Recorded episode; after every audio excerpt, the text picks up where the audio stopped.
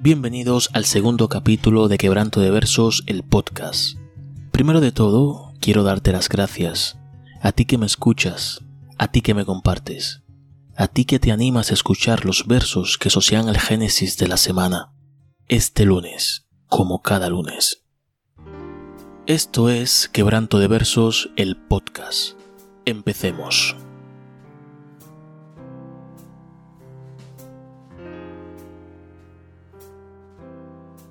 En este capítulo quiero empezar con una frase de Marco Aurelio, el cual nos dice, La muerte es lo mismo que el nacimiento, un misterio de la naturaleza.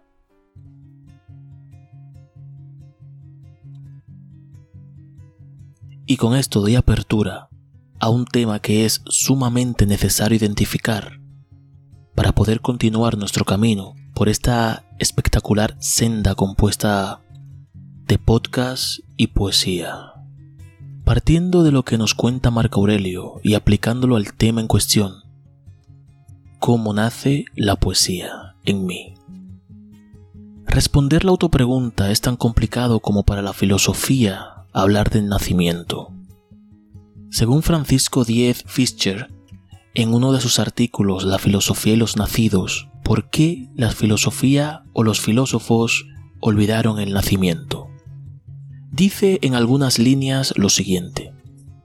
Es extraño que los filósofos hayan preferido meditar más sobre el ser para la muerte que sobre su comienzo, siendo la filosofía un saber de los orígenes.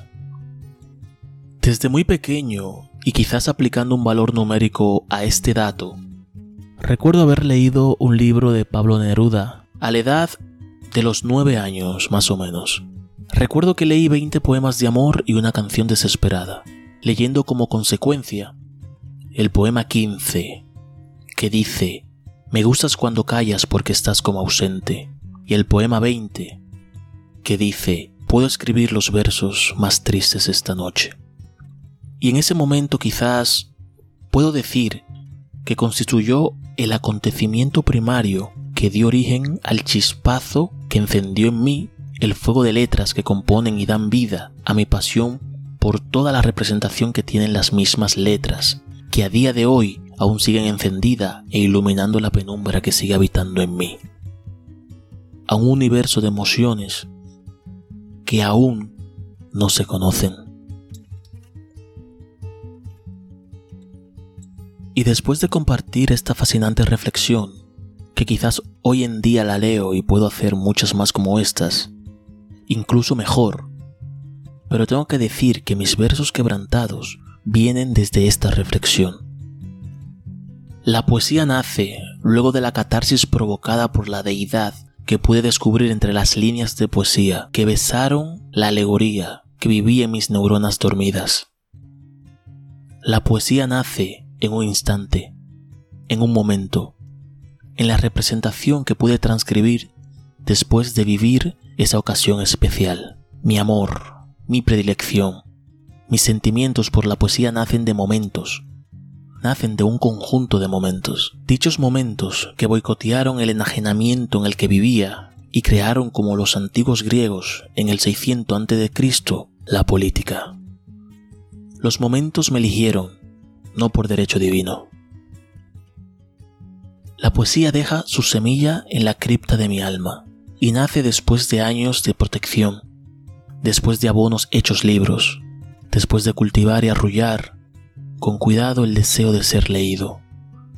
Y nace como reflexión a una situación, en un escrito de pocas líneas que enciende el fuego del idilio que forja lo que hoy en día soy. Y esto me transporta y me recuerda ese escrito y dice,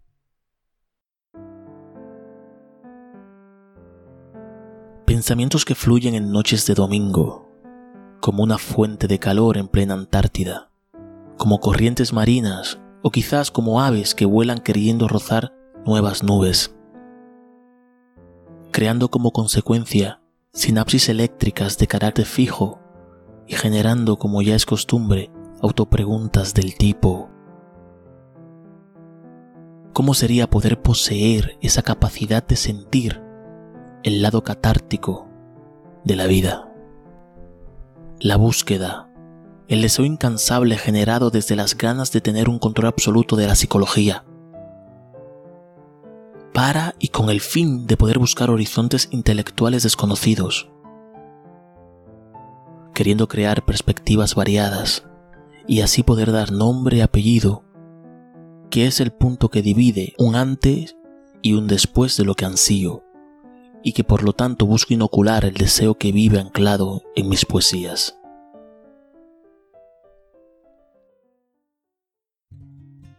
Pero sin más preámbulo, ¿qué representa la poesía para mí?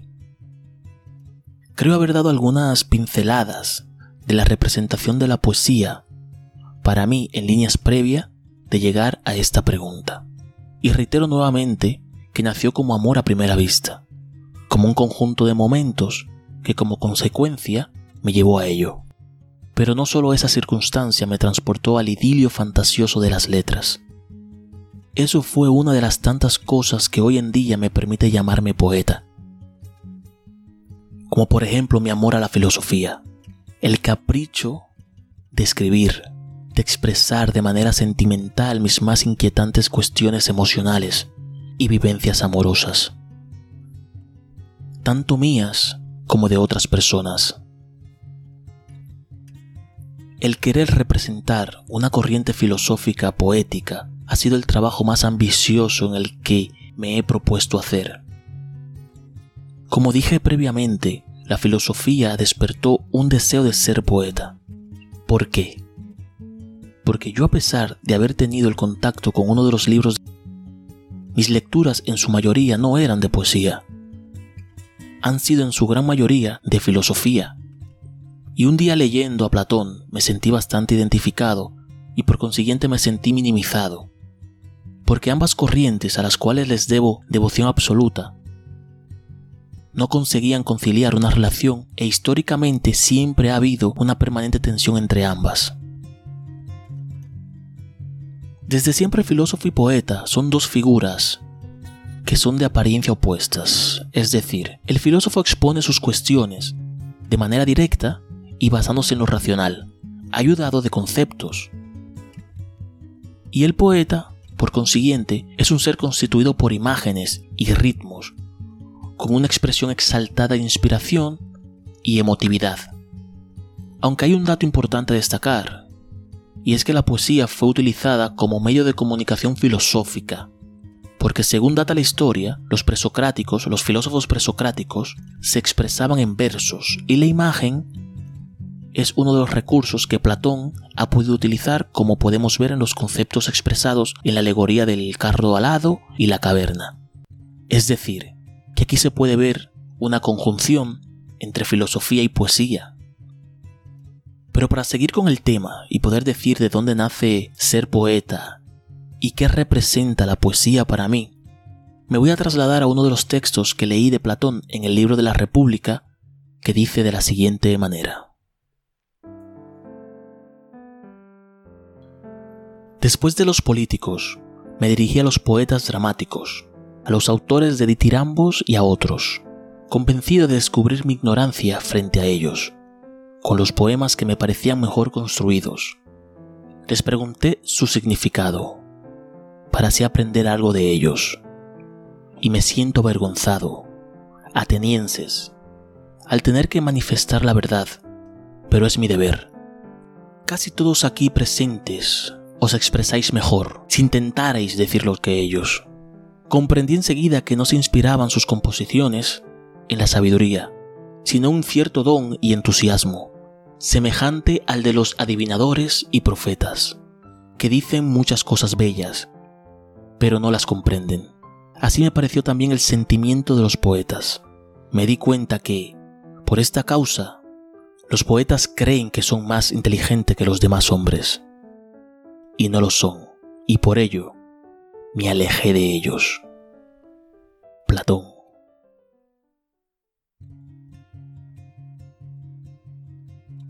Por el texto del libro de la República, creció en mí las ganas de poder fusionar mis dos amores, mis dos locuras, los dos movimientos que aunque históricamente hayan discrepado, este humilde ser humano, que hoy les narro, ha creído conveniente hacer poesía desde la sabiduría filosófica y en el sentimiento emocional que paradójicamente damos los poetas a la poesía. La poesía está representada en mí como algo más que palabras, como más que oraciones, como mucho más que rimas. La representación de poesía en mi ser es la definición de algo que va mucho más allá de palabras, que abarca horizontes de infinitas oraciones, que las rimas es solo un ápice de una desquiciada esperanza. La definición de poesía para mi interior es escribir y hablar con el corazón, es expresar lo que llora, lo que nace en la oscuridad de mis entrañas y a donde no llega la luz como diminuta mota. La poesía es expresar justo lo que quieres que entiendan. Es hacer que el que te lea viva cada línea de rimas vomitadas por tu cabeza, aunque controlada con la certeza que brinda tu corazón. Y dejar huellas en los ojos de quien te lee y haga suya las rúbricas creadas por mis entrañas. Para mí la poesía es eso, solo eso. La poesía es querer que me lean y ser lo que diga tu interior. Y para ir finalizando este fascinante capítulo, el segundo desde que estoy inmerso en este mundo, quiero compartir con ustedes una de mis poesías. Quiero, en este día, hayas conocido un poco más de mí. El siguiente escrito nace en el año 2016 y está en el conglomerado de los primeros 10 que he compuesto, y se titula desde que escribo. Vivo sumergido en un universo paralelo a la ciencia. He cambiado de domicilio de formación. Ahora tengo una buhardilla que da sagacidad a otros firmamentos. He decidido dar un vuelco a la subsistencia de un hombre que tuvo como único Dios las leyes y teorías de la erudición he decidido dar un paso adelante y otro a la derecha, para poder evolucionar una parte que creí no poseer jamás. He cambiado los glóbulos rojos, blancos y plaquetas por comas, puntos, sinónimos, adjetivos y un alfabeto ilimitado de letras que pueblan cada rincón de este cuerpo, en el que solo existía lugar para Galeno e Hipócrates y que actualmente se encuentra Cervantes. Posee una estructura anatómica adornada por el sistema cardiovascular que canaliza y hace circular las letras, y un sistema linfático que enajena sinónimos, antónimos y verbos unidireccionalmente hacia las vísceras. Y de esa forma escribo y siento todo lo que rubrico, y así taquigrafío con predilección. Me busco y me hallo en el punto medio de sentimientos que están formados por el poder de las ciencias, las ciencias médicas y el descubrimiento tardío de las humanidades y el conjunto de las tres artes liberales relativas a la elocuencia. Solo espero dejar de emanar y así poder hacer una conjunción de una gerencia que era puramente ciencia y un rumbo que me transporta hacia la Grecia de Platón.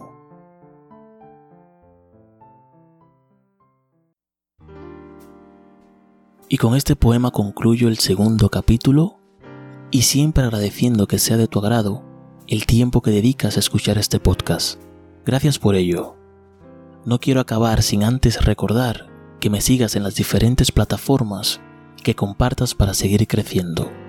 Estamos disponibles como Quebranto de Versos el podcast en Spotify, Apple Podcasts, Google Podcasts y Anchor. También me puedes seguir en Instagram como Quebranto de Versos, en Twitter como Quebranto V y en Facebook como Quebranto de Versos. Muchas gracias y tengan un excelente día. Esto fue Quebranto de Versos, el podcast.